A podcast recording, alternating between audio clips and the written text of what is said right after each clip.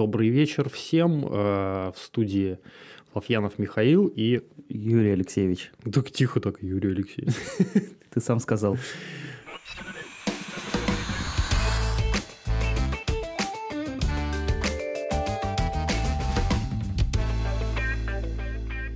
Я расскажу о своей боли. Я сегодня перед эфиром, перед записью, зашел в магазин купить Кока-Колы. И Кока-Кола подорожала настолько значительно, но, в общем, подорожала не только Кока-Кола, подорожало все. И это то, что очень волнует людей, то, что скоро мы вместо желтых ценников будем питаться желтым снегом. Ладно, переписываем еще. Проблема о которой хотелось бы поговорить сегодня. Но она, в принципе, нормальная. После каждого Нового года все говорят об этой проблеме, и этот год не исключение. Повышение цен. Юрий, почему все так плохо и почему все становится только хуже? И как нам с этим дальше жить? Давайте о главном. Значит, инфляция сейчас везде. Это не утешает, конечно же. Вообще никак, никоим это, образом. Да, это никак не утешает, но действительно инфляция сейчас во всем мире, она достаточно большая, а, порядка 30% на продовольственные товары и на некоторые категории там, товаров типа металлов, там черные металлы. Знаешь, это объяснение с роду типа того, что ну не только ж тебе плохо, плохо соседу вон тоже плохо, сосед тоже страдает, посмотри, как ему плохо. Серьезно, нам как жить? Вот ты мужик умный, скажи что-нибудь, что мне делать? А, что делать? А, делать тебе-то особо нечего. А, попробуем разделить наших слушателей, хоть это не очень правильно, но тем не менее это нужно, чтобы математически было точно. У нас есть бюджетники, зарплаты которых кое-как индексируются, у которых есть а, какие-никакие льготы. А, для них инфляция будет наименее чувствительной. Есть люди, которые работают там а, в частных предприятиях, для них, конечно, станет тяжелее намного. А как с этим жить? А, я затрудняюсь ответить прям универсальный рецепт какой-то для себя. Я вывел то, что какие-то базовые продукты, которые я употребляю, там, алкоголь, базовые продукты. Да, алкоголь, какие-то продукты питания. А, я, ну вот раньше я ходил в мясной, ну просто в мясной, а сейчас я езжу на оптовую базу, покупаю мясо раз в месяц. Зато Тебя его... продают на оптовой базе? Да, и тебе продадут. Я просто посмотрел, а, что можно купить по оптовым ценам у нас в Выборге. И что? Ну вот э, говядину и рыбу я, допустим, покупаю на оптовой базе раз в месяц теперь. На, на какой? Давай, ладно, окей, а слушай, реклама. за, за, за этим самым. Ну. По, по Леншоссе, если ехать в сторону Выборга, поворот направо, а, там, где Петрович. Угу. Ты заезжаешь, там, кстати, есть, по-моему, овощи, фрукты, еще что-то. А, и там значительно дешевле и продают в розницу? А, слушай, ну там розница, она такая, типа, раз в месяц закупиться. То есть я беру там 10 килограмм. Мелкий опт. 10 килограмм мяса, ну, типа, ага. это, ну, нормально. Месяц оно у тебя лежит и не, не гниет? Почему? Ну, я, я его разделываю, что-то фарш, что-то там. И это реально дешевле и выгоднее получается? Да, выгоднее. Ну, типа, говядина там 450 рублей.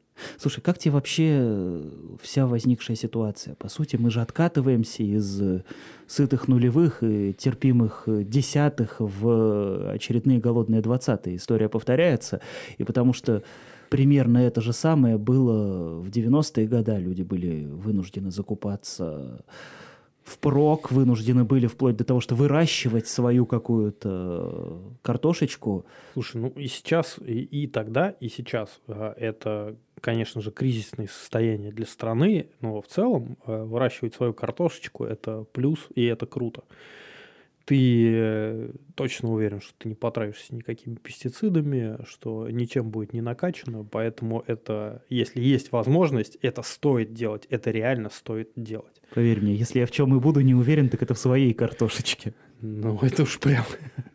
Значит, э, как, как жить э, дальше с этим? Ну, Давай разберем сначала, как так получилось. Как жить дальше? Как так получилось? Ответ достаточно, ну, можно его упростить, его можно упростить.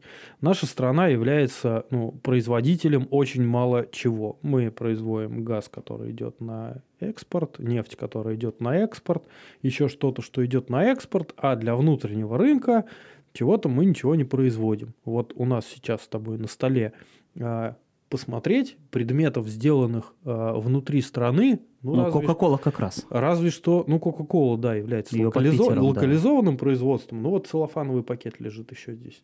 Э, он, кажется, тоже сделан э, у нас в стране. И все.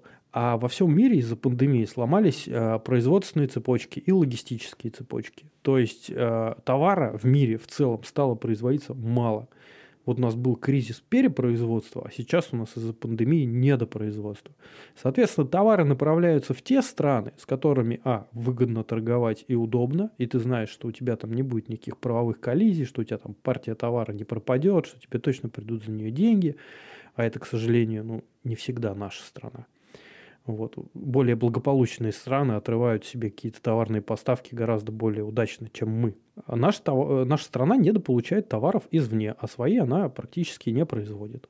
И в условиях рыночной экономики э, и получается, условиях, у нас да, получается, что у нас цены. деньги вроде как есть, а товаров нет. А когда э, товаров мало, то цена на них постоянно растет. Вот и все. Сейчас просто я чувствую, как все не согласятся с тем, что у нас деньги вроде как есть, потому что у нас и денег вроде как нет, и цены вроде как растут.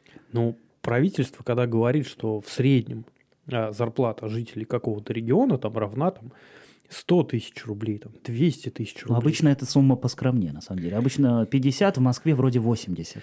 Ну, хорошо, вот в Москве 80. Вот э, если взять всех москвичей, то вот у всех по 80. Их сколько там, миллионов 15, да, наверное? С агломерацией? Я не знаю. Ну, да как угодно. Слушай, да, ну, десяточка, да, 8 вроде бы. Ну, 10. Ну, 10, короче... 10 миллионов на 80 тысяч – это очень-очень приличная сумма. Сложить всю и Барвиху, и Рублевку. Да, и... да, да, да. У всех получится по 80. Вот.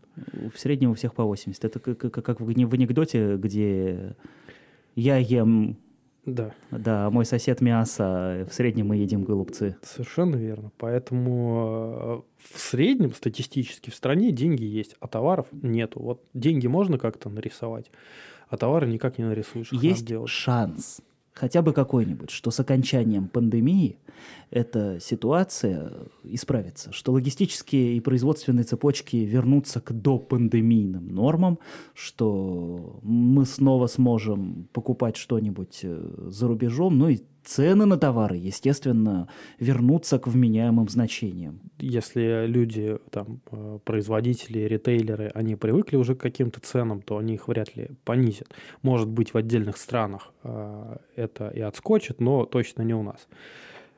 Причиной тому банальная человеческая жадность. Вот. А... Хочешь сказать, в отдельных странах ее нету, а у нас есть? В отдельных странах она меньше. Ну, есть же там э, скачки цен на продовольствие там, в Швеции какой-нибудь или в Норвегии. Но в целом, когда спадает кризис, там цены тоже выравниваются. Там сбалансирование это. А у нас, ну, вот немножко так, э, если уж отскочило наверх, то оно наверху и будет держаться. Поэтому цены не понизятся. В этой ситуации очень многие люди э, на полном серьезе обращаются к нашему советскому прошлому и говорят, что вот было бы хорошо, знаешь, было бы очень хорошо возродить советскую экономическую модель, когда и цены были стабильные, и в 60-е, и в 80-е одинаковые, и зарплаты были одинаковые у работника завода, и у депутата, и вообще все было понятно, предсказуемо, очень удобно, уютно. Многие действительно хотят вернуться к советской модели. Может это быть выход? По поводу советской модели. А, фишка в том, что что при советской модели, что при нынешней модели основным э, как бы условием благополучия граждан является то, что все, ну, будем так говорить, херачат по полной. Работают. Работают. Старательно работают. Да, во имя своего личного светлого будущего, либо во имя торжества коммунизма везде. Но надо очень сильно и очень много работать. Что тогда, что сейчас. Можно попробовать поменять политический строй на предыдущий, но если ты не будешь ничего делать, ну, э, сейчас никто э, не запрещает тебе, ну, пока что прям вот официально не запрещает пойти и прям начать что-то делать. Много и упорно, и каждый день. Но этого не делается. Слушай, с другой стороны, все, кто нас слушают, у них есть работа. Они ходят на работу. Они... Парадокс заключается как раз в том, что продукты не могут себе позволить те, кто регулярно ходит на работу каждый день с 8 до скольки-то там часов, кто выполняет полный объем задач, у этих людей нету денег. Тут у нас город, в котором не так много э, производительной экономики. У нас здесь сектор услуг, как и, в общем-то, во всей стране, он доминирующий. Сектор услуг – это такая штука, когда ты вроде работаешь, работаешь, а на выходе ну, продукта нет. Типа ты вот кофе налил кому-то, ты услугу оказал, но твой кофе, он ну, он подорожал на, как бы, на наценку, но он не стал каким-то качественно новым продуктом. Ты его просто перепродал. Ты обслужил людей в гостинице, да, там за сервис тебе заплатили. То есть это, ну, вот это и есть сектор услуг. Новых продуктов он не создает. Добавленная стоимость, ну, она маленькая. И э, когда мы говорим, типа, вот мы ходим там на работу, мы работаем, ну так а продуктов-то от этого больше не становится. Картошки банально больше не становится. У нас сейчас дефицит картошки. У нас кофе наливать полно желающих. А С другой стороны, нет. во всем мире сейчас сектор услуг преобладает. То есть, если взять ту же самую Англию, у них все, что делается, это сфера услуг. То есть в Лондоне вообще нету ничего, кроме там дизайнерских агентств, э, э, блогеров, господи, прости, подкастеров. Господи, прости, подкастеров, да, это хорошо. Англия оказывает услуги преимущественно вовне, а не внутри страны. Таким образом, они привлекают иностранные деньги. Иностранные деньги, которых вот у тебя было там э, в стране, там, условно, там, триллион, чего там у них, фунтов стерлингов. А ты оказал услугу, допустим, какой-нибудь соседней Дании, ну, или не соседней. Ну, допустим. Допустим, допустим Дании. Дании. И у тебя раз приехало к этому триллиону еще там 50 тысяч фунтов стерлингов. Ты увеличил объем своей экономики на эти деньги. Это равноценно тому, что ты создал продукт какой-то. То есть ты взял от этого триллиона там 10 тысяч, а положил обратно 50. То есть это и есть генерация вот этой добавленной стоимости извне. Не из... Но не то, чтобы они генерируют, они тащат ее из других стран. Но они тащат, ну это математически это эквивалентно производству а, нового продукта. Чисто Он... технически они у не... и у нас тащат. Они у нас тащат, да. Ну, вывоз капитала из России, конечно, он огромен во, во все стороны. Там. Есть ли какие-нибудь сподвижки к тому, что жить станет легче? Станет ли легче всем? Наверное, нет. Э, легче станет тем, э, кто сейчас э, примет эту ситуацию без всяких обещаний, всяческих людей, людей, которым за эти обещания платят деньги. Давайте будем реалистами. У нас уже много лет как-то стагнирует экономика.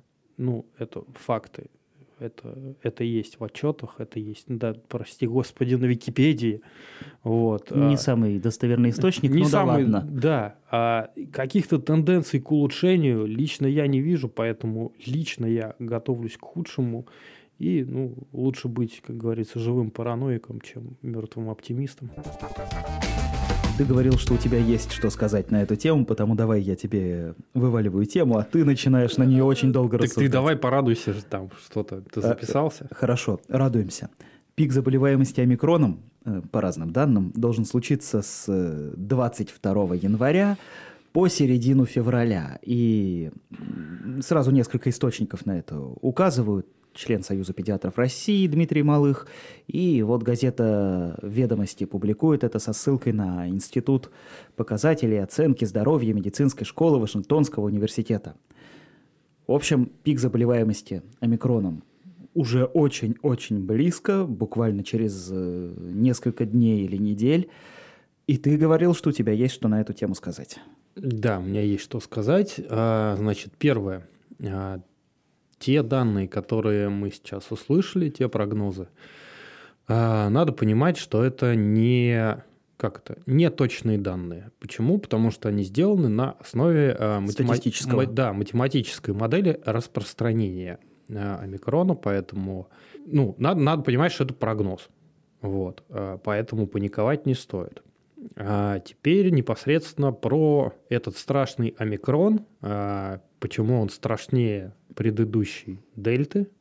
Страшнее. Я наоборот, кстати, слышал, что он менее опасен, он более заразный, но менее, ну, короче, меньше приносит реального вреда здоровью. А, да, да.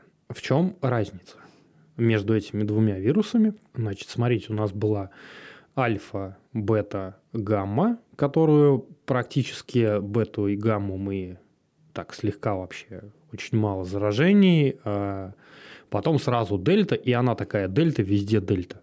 И во всем мире она страшный гегемон вирусный, она убивает людей действительно, она очень тяжелые последствия там для организма, и ну, страшный вирус действительно. А потом там еще идет 10 букв в греческом алфавите а потом сразу омикрон. Вот я тоже не понял, куда пропали еще 10 букв. Да, а, значит, это были локальные а, штаммы, в том числе там и российские, и британские. Это вот те все штаммы, про которые нам говорили. Выявили, выявлен новый штамм, выявлен новый штамм. А какой штамм, какая у него буква, почему-то забывали сказать. Слушай, а кто им вообще вот эти вот все названия придумывает? Во-первых, почему это буквы греческого алфавита? А во-вторых, кто сидит и такой типа вот это будет дельта, Слушай, это будет гамма и так далее. Есть, есть международная, международ, ну, есть ВОЗ, то есть ВОЗ дает буквы этим? Ну, если утрированно, то да. Да, собственно, так ли важно, кто их именует? А, вопрос а, в том, почему омикрон, а, а не 10 предыдущих штаммов, а, действительно сейчас вызывает опасения. Вот говорят, что будет, пик будет страшный. А, вирус омикрон, он очень сильно отличается от дельты. И не на 10 предыдущих букв. Там гораздо больше мутаций у этого вируса, чем у предыдущих. А гипотеза возникновения омикрона, она на самом деле ну, была предсказана в самом начале, еще когда появился первый там SARS, потом MERS, потом сейчас... Да, да, да, я понял. Да. А, гипотеза звучала следующим образом. Если вирус попадет в человека с очень низким иммунитетом, то что будет? Он будет размножаться в этом человеке, у него иммунитет ослаблен, но при этом он не вызовет вот этой гиперактивации иммунитета, не будет цитокинового шторма, и легкие не откажут. То есть человек останется жить.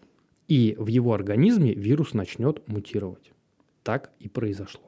Этот вирус жил в человеке с иммунодефицитом. Ну, доподлинно сейчас не выяснить, а это был один человек или это была группа, там, может, отделение каких-то там больных с пониженным иммунитетом. Это была, в общем, очень локальная такая вот а, либо группа людей, либо это вовсе был один человек, который заразился еще даже не дельтой, а теми штаммами, которые были там альфой. Он заразился и, видимо, где-то сидел. Сидел, болел. Вирус его не убивал, а его иммунитет потихонечку с ним сражался. Вот а, этот его иммунитет, он чуть-чуть там по -по подубивает эти вирусные клеточки, они начинают эволюционировать, чуть-чуть уклоняться от него, или там сильнее распространяться, там больше вирусных частиц образуется. Иммунитет этот чуть-чуть работающий, он опять начинает убивать. Те опять в рассыпную. И этот цикл повторялся очень много раз – то есть у омикрона у него мутаций на самом деле там больше 50 по сравнению с э, дельтой. То есть это, по сути, совсем другая ветка вообще мутации. Это да, это, это другая ветка. А омикрон – это не потомок дельты. Ага. Это, это типа он не из него вырос. Угу. Это такая сторонняя ветка, которая где-то сидела, а потом этот пациент, ну, там, примем условно, что это один пациент, он взял кого-то заразил.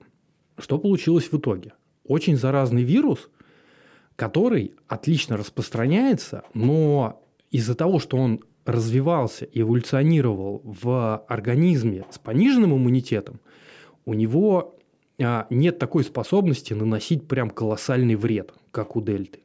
То есть ты совершенно правильно сказал, что а, течение болезни при омикроне, оно гораздо более такое гладкое, там не такие страшные симптомы. Я, я это прочитал, на себе не пробовал. Вот ты прочитал, да, но на самом деле вот научное обоснование, оно такое. То есть он тренировался на изначально ослабленном организме. Ну так получилось, что человек стал вот таким живым инкубатором. А когда он попадает в популяцию здоровых людей, вакцинированных людей, людей просто с сильным иммунитетом, там, с естественными антителами, омикрону очень трудно кого-то из нас угробить. Есть. То есть он слабенький, как убойная сила, да, да но... Ну, он слабенький, но очень заразненький. Я принял решение вакцинироваться. Вообще, вброс не в тему, но завтра я записался и иду на вакцинацию в 15 часов. Это случится со мной. И мне уже после предыдущего подкаста, когда я сказал, что я собираюсь добровольно вакцинироваться, написали, что этого ни в коем случае не стоит делать. И и что я... Ум... Ген подчинения. Да, не-не-не, что я умру в течение двух лет, вот. Ну, в общем, э, эксперимент. Посмотрим. Эксперимент, ты знаешь, я тоже... Над самим собой. Но над кем еще экспериментировать, если не над самим собой? А, справедливо и гуманно. Гу- Очень гуманно, да, да, да. Я тоже хочу пойти вакцинироваться, но мне пока нельзя. Я вот тут простыл, неизвестно чем простыл. Слушай, а что ты до сих пор этого не делал? Так, ну, типа, потребности не было. У меня тоже потребность появилась только когда в Питере ввели QR-коды. На самом деле очень простая, очень прагматичная история.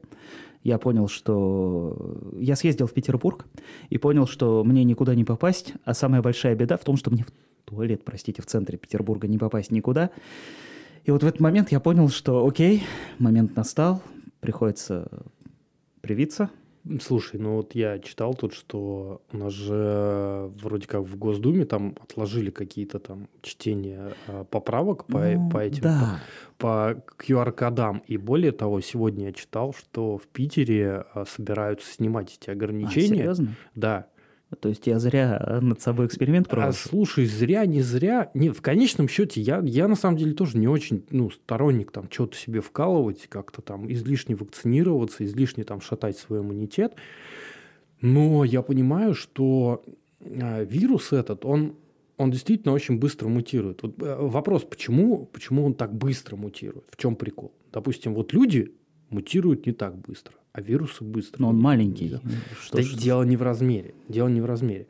Дело в том, что вот у нас с тобой, ты же помнишь картинку там, а, такая типа цепочка ДНК, такая Ну, вот скрученная ну, спиралька. Отлично помню. Вот, вот. А у вируса там не две такие ниточки, а одна. А, РНК у него там. Да, у него только одна РНК. Что это такое? А, ну, если хочешь, там, популярно. Давай. Смотри. А, ДНК – это, ну вот, проводя аналогию, это что-то типа строительного плана дома. То есть это чертежи, это вот, вот это план. РНК – это бригада строителей. Она берет информацию из плана и переносит а, этот план на клетку. Клетка – это, грубо говоря, какой-то участок земли. И для того, чтобы внести изменения в план, надо очень сильно, чтобы изменился участок. То есть, ну, под давлением прям большого количества а, обстоятельств на участке на, придется менять план. Понял? Нет, Не понял? не понял. Сложновато. Короче, РНК – это просто бригада строителей без плана, которые строят каждый раз по памяти. Хаотичная бригада строителей. Она не хаотична, она, она знает, что ей надо сделать, да, но Они каждый... просто приходят и строят. Да, но сверяться не с чем, плана нет, а поэтому они периодически, очень часто, вот, они допускают ошибки. Вирусы, и за счет этого вот а, одноцепочечные вирусы, они мутируют очень быстро, потому что у них плана нету. То есть и от раза к разу они, получается, чуть-чуть меняются. Они, получается, да, чуть-чуть меняются. Участок меняется, то есть тип клеток, которые они атакуют, он чуть-чуть меняется. Где-то соединительная ткань, где-то ты там на альвеолу наткнулся в легком, где-то там это клапан сердца, где-то это там клетки печени или еще что-то. Понимаешь? И они мутируют за счет этого очень быстро. Ага. Можно к этому еще до- докинуть э, одну новость. Я тут недавно посмотрел Выборгское телевидение.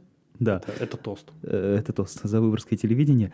Вот, я посмотрел, и они в своем репортаже, я его даже найду, сказали, что у нас в Выборге очень большая проблема с комплектностью медучреждений. То есть э, у нас просто тупо не хватает мер- мед- медперсонала, и комплектность у нас в медучреждениях 60% от э, ну, необходимого количества штатных единиц. Я вот просто подумал, насколько это нормальная ситуация, что у нас э, в мировую пандемию, ну, как бы у нас тут мировая пандемия происходит, в Выборге возник такой вот э, расклад, при котором почти что половина необходимого медперсонала для медучреждений отсутствует. Зарплаты. Зарплата. Зарплаты это, ну, понимаешь, в чем дело? Вот э, там молодая девушка или там молодой э, человек, э, врач, он уезжает в ближайшее зарубежье, в мгновение ока он переучивается там по новым стандартам, и он очень обеспеченный человек. Здесь ты, тебе придется бороться со всем и со всеми для того, чтобы кем-то стать. Либо уходить в частную медицину, что некоторые делают, потому что недокомплекта в частных клиниках не наблюдается, там всегда полный штат, и хирургов, и рентгенологов. и когда всех... это за деньги. Да, когда это за деньги, ну да, это вопрос чисто денег. Как ты думаешь, э, пандемия, вот эта вот вся история как-нибудь улучшит систему здравоохранения в нашей стране, ну и конкретно в нашем регионе? Я думаю, что она не улучшит и не ухудшит никак. Но это же То может есть, быть э, точкой роста, понимаешь? Это может быть точкой роста, но это будет, знаешь, э, это опять же оценочное суждение. Я считаю, что э, пандемия сейчас, конечно, дала толчок какой-то, да, там закупаются. Я вот слышал, что у нас томограф появится в поликлинике. Там сейчас... Да вроде бы он там уже был. Не-не-не, там новый какой-то приедет. А. Или, или МРТ приедет. Что-то, что-то, в общем, огромное такое. Там у меня знакомые делают ремонт сейчас угу. под новое. Ну, то есть новое оборудование подкупится, какие-то компетенции, конечно же, а, возрастут у врачей. Но в целом а, излишних усилий каких-то ну, прилагаться не будет. У тебя не будет в каждом а, медучреждении стоять там какой-нибудь секвенсор для разделения штаммов ковида. Нет, я даже больше про компетентность медперсонала и про его штатную комплектность. То есть э, есть ли шанс того, что... Ну и про зарплаты, конечно, про зарплаты. Есть ли шанс того, что после пандемии наше государство взглянет еще раз на медицину и скажет, э, что-то надо менять? Ну, если так и произойдет, то надо понимать, что конечном счете это ляжет на плечи налогоплательщиков, потому что это все будет платиться из налогов. Государство у нас, к сожалению, э, и руководство медицинской сферы, они не научились зарабатывать деньги нормально. Есть какие-то профильные клиники, да, там, где э, есть там протонная терапия, где есть там какие-то дорогостоящие операции на сердце там, э, или еще что-то. Это вот э, такие учреждения, которые приносят деньги, которые не в минусе на балансе чувств, числятся, а они ну, приносят действительно деньги государству, в плюсе. Вот. А большинство там, пунктов первичной этой медицинской помощи э, а, больницы все, они минусовые. Льготный ввоз электромобилей закончился. Мое мнение по этому поводу, я никогда себе не хотел электромобиль. Я сейчас хочу себе электросамокат купить. Я, кстати, знаю, что у тебя есть электросамокат, ты да, есть. рассекаешь. В общем, я хочу в этом году, летом, покупать себе электросамокат. А электромобиль если честно, то я считаю, что электромобили это, да, у меня вот такое вот мнение, что электромобили не подходят для нашего климата, для нашей страны, бла-бла-бла-бла-бла, вот это все. Потому то, что льготный ввоз электромобилей закончился, да ну и черт с ним. А, слушай, ну тут, по-моему, есть, да, контекст у нас, что мы сами хотим вроде как кто-то кто там а, сверху. Тебе, тебе, тебе контекста накидать. Давай накидаю контекст. Да, давай. Потому что у нас... Э, почему льготный ввоз закончился? Ну, это, на мой взгляд, потому что КАМАЗ собирается, собрался производить э, свой электромобиль, который будет называться КАМА. Понимаешь, КАМАЗ, КАМА.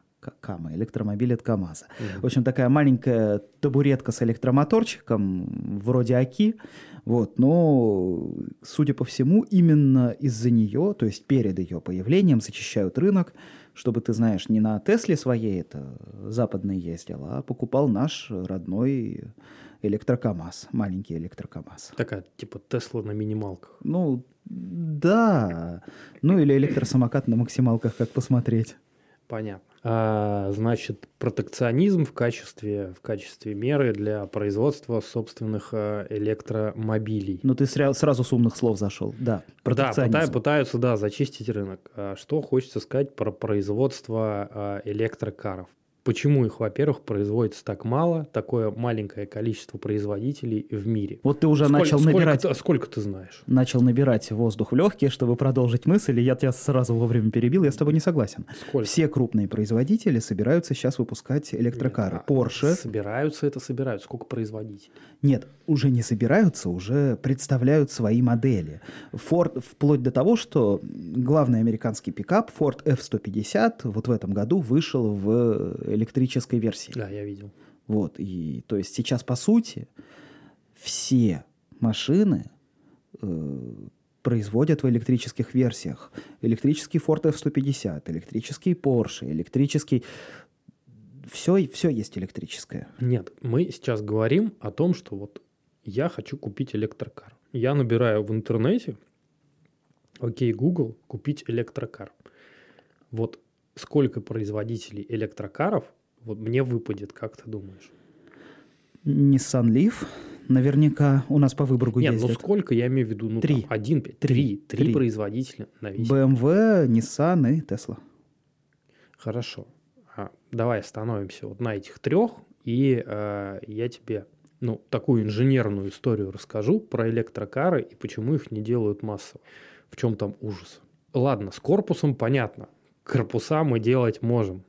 Там худо-бедно, пускай они там гниющие и не гниющие, какие-никакие есть. Для того, чтобы сделать аккумулятор более или менее сносный, э, нормальный э, по весу и по энергетической емкости, тебе понадобится очень много, очень много дорогих а, химических компонентов. Например, литий.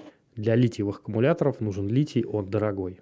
Редкоземельный металл. Ну, а у нас очевидно. его как В раз-таки... Китае, кстати, его больше всего в Китае я слышал. Да, больше всего в Китае. И мы его будем покупать в Китае. И как только мы откроем себе, э, там, КАМАЗ откроет линейку по производству э, этих самых маленьких КАМАЗиков электрических, Мгм. то цены на литий конкретно для нас, они поднимутся.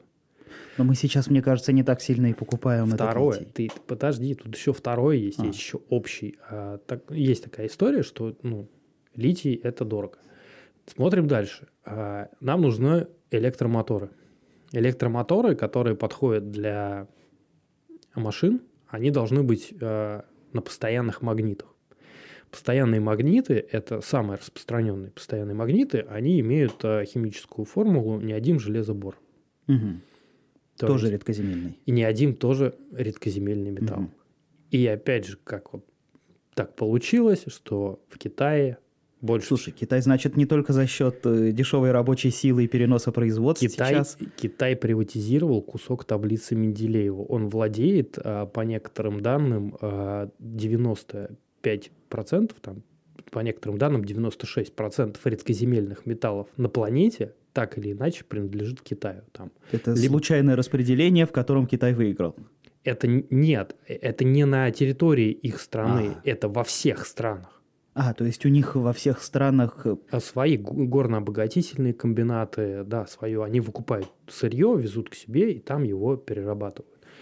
И так, ну, они просто потихонечку такие, ну, типа, «А вот давайте мы там к мексиканцам пришли, там, давайте мы у вас эту шахту купим, все равно не знаете, что с ней делать. Они такие, ну, давайте.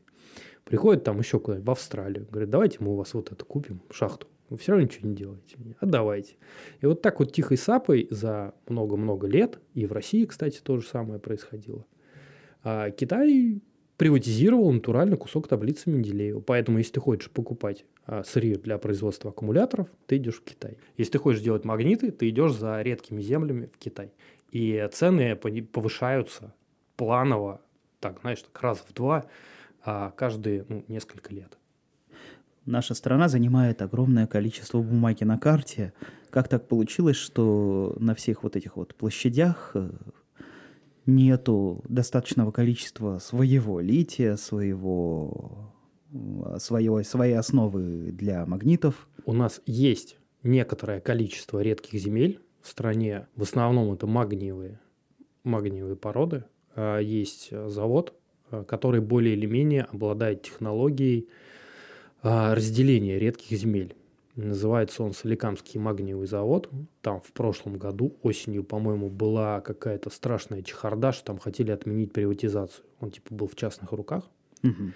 И э, государство, ну, видимо, понимало, что уже тогда, наконец-то, да, там, осень прошлого года, наконец-то, да, мы поняли, что вообще-то редкие земли – это очень важная история. И э, они как-то там этот завод пытаются обратно отобрать в пользу Российской Фе- Федерации. Я не знаю, получилось или нет, но его вроде как должны были переподчинить Ростеху. Мгм. И э, там же прикол в чем с редкими землями? Типа ты не, про, не просто их там выкопал, там через ситечко просеял, и вот тебе там неодим там или литий или еще что-то. Они достаточно в сложных комплексах находятся химических, и они очень часто в форме оксидов, их надо восстанавливать, как-то разделять. Это очень-очень сложная технология. И э, лучше всего эта технология развита как раз-таки в Китае. То есть даже если там в Австралии, в Бразилии, в Америке, еще где-то добывают редкие земли, то все равно их а, разделяет, обогащает Китай. То ну, есть это не то, что мы можем в рамках импортозамещения, знаешь, послезавтра построить э, на территории своей страны. А, к сожалению, да, это, это очень сложный, сложный комплекс э, технических мероприятий э, вот по разделению, по очистке, по запуску этого сырья в производство. Это делается очень медленно, очень сложно. Но это была бы такая бомба для рывка. То есть ты представляешь, если действительно весь мир зависит от Китая в плане поставок вот этого вот лития, если бы мы что-то подобное смогли оперативно сделать в своей стране, то мы бы совершили рывок. Мы бы совершили рывок, но боюсь, что это действительно, действительно очень сложная задача, над которой надо работать. А у нас владельцы добывающих предприятий, ну, они, у них работа ограничивается тем, что мы выкопали, погрузили в вагоны, а дальше ну, нас устраивает, в принципе, и низкая цена. Как с бревнами. Как с бревнами, да, не, не пиленные бревна, вот они э, отправляются в Китай, также и руда это отправляется. И здесь есть э, аналогия некоторая. А, несколько лет назад э, очень сильно пиарили по телевизору, что а, американцы отправляют нам на переработку свои ядерные отходы. Ну, было. Типа у них, там, у них там в ядерных боеголовках уран залежался, и его надо переработать. И они его отправляли к нам. И наши а, госканалы, наши новостные всяческие издания, они говорили, вот, американцы не умеют перерабатывать уран, а мы умеем. И мы действительно умеем. У нас есть вот а, школа такая газодиффузной переработки. А, я думал, мы его просто Обогащение. закапываем. Мы его не за... Нет, нет, нет, он не закапывается. Он на центрифугах обратно обогащается, и а, из него делают, ну, реально товарный уран. А, вот. то есть это ну, там в комплексах. И прикол в том, что а, у нас были вот эти контракты по переработке американского урана еще с раннего там... А, с раннего... Ну, вот когда распался СССР. Ну, с 90-х. Да, с 90-х, да. И... Так не, не, подожди, я, я путаю, не с 90-х. У нас были вот эти контракты на переработку с американцами еще в 80-х годах, по-моему, или даже в 70-х. И американцам это было очень выгодно, потому что, ну, ты реально сбрасываешь мусор, а забираешь потом э, чистое сырье, хорошее товарное. Угу. И там его в реактор можешь пихать или в бомбы куда-то. Там, как, какое отношение это к электромобилям? Прикол в том, что за эти годы, пока мы настраивали вот эту технологию обогащения, переработки урана, американцы не проводили работ по вот этому вот технологическому перевооружению своих перерабатывающих а, мощностей. И, и они отстали, причем отстали так, что потом а, это вылилось вот в такой курьез, что Америка вроде там супер высокотехнологичная страна, а отправляют к нам в Россию потому что сами не могут переработать свою вот эту гадость. В общем, это ты подводишь к тому, что мы также отстали в производстве... Редкоземельных а, материалов, да, так же, как американцы отстали от нас а, в переработки урана.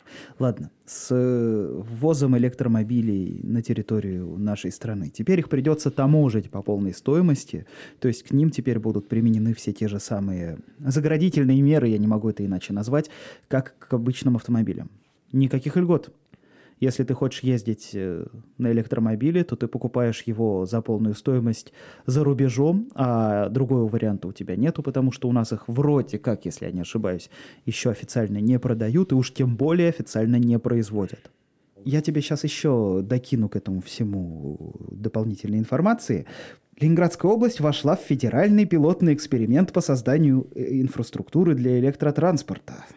То есть в Ленинградской области Зачитываю новость, как отметил глава экономического блока Ленобласти Дмитрий Ялов. С 2022 года для владельцев электромобилей появится реальная возможность для поездок между Петербургом и областью по федеральным трассам. То есть собирается построить 53 быстрые электрозаправки, и на каждой из них э, может помещаться до четырех электромобилей. То есть, по сути, у нас должен за этот год произойти такой рывок я опять использую это слово, рывок в сторону развития электротранспорта, и именно наша область вошла в пионеры вот этого рывка.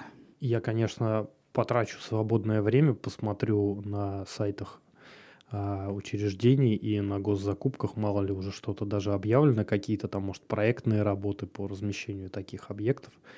А, будет интересно, конечно, но э, ну, я не хочу как бы сеять панику, но мне кажется, что кто-то решил на своей Тесле от Питера рвануть до Хельсинки.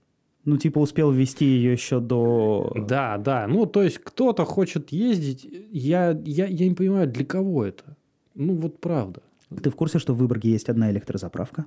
Это превосходно. Нет, я не в... А где у нас электрозаправка? О, это очень сложно объяснить, потому что я даже не знаю, как до туда на Тесле доехать. Э, сейчас я попытаюсь объяснить. В общем, в Южном огромный магнит, который магнит экстра.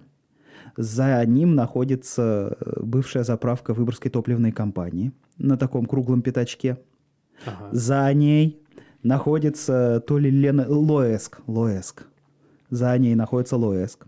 Вдоль Лоэска находится большой серый забор, и где-то возле этого серого забора, чуть ближе к сторожке Лоэска, стоит одинокая вот эта вот штука, на которой можно подзарядить свою Теслу. Однажды за последние много лет там даже была замечена Тесла. Это офигительная история. Слушай, а там есть оператор на заправке? Не, она автоматическая. Но смотри, ты не можешь просто приехать туда и заправиться, даже если у тебя будет э, электромобиль. Ты не можешь туда приехать и заправиться, потому что сначала тебе нужно съездить в Питер, там зарегистрироваться в главном офисе ЛАЭСКа, получить карточку, по которой ты сможешь оплачивать зарядку, и только с этой карточкой ты сможешь уже в Выборге заряжать электромобиль. Ну, по крайней мере, так было пару лет назад, когда они ее открыли. Ладно, в 2017 они ее открыли. Пять лет прошло. А что, зарядки, зарядки для машин прекрасно. Будут ли машины, неясно. Ты катаешься на электросамокате, вот ты мне скажи, электротранспорт имеет будущее? Электротранспорт имеет будущее, когда мы разберемся с редкими землями или хотя бы с магнитами. То есть в том виде, в котором он сейчас... Э, он нет. будет дорожать всегда, он будет всегда дорожать. То есть бесконечный рост цен, как, как и со всем остальным. Не, ну вот с, с редкими землями он будет прям вот постоянно из гарантии. Даже если у нас завтра там, наступит коммунизм везде, а в Китае он уже, то цены на магниты будут расти всегда. Так, а, еще интересная новость приехала из славного Петербурга. 127 а, километров, не так далеко. 127 километров, не так далеко, да. Новость на самом деле интересная, она такая сезонная, и при этом она удивительная тем, что ну, это прям какое-то торжество такой народной справедливости. А, суть ситуации в следующем. А, дама запарковала свою машину в центральном районе Питера. Она там живет э, на Потемкинской улице. Свеженькая машина Hyundai была запаркована около дома. Короче, на крыше скопился там серьезный сугроб. Угу. А, он там прям опасно нависал. Жительница обращалась в ЖКС. Они не убирали, не убирали его там пару недель. Он в итоге благополучно грохнулся, ну и аккуратно на ее машину. Так вот, она пошла в суд, и она выиграла этот суд. И суд взыскал э, ЖКС 890 тысяч рублей, то есть почти лям. Вот если ты видишь, что над тобой что-то висит, типа сугроб, сосулька, какая логика парковать свою машину, тем более новенькую, вот под этим вот?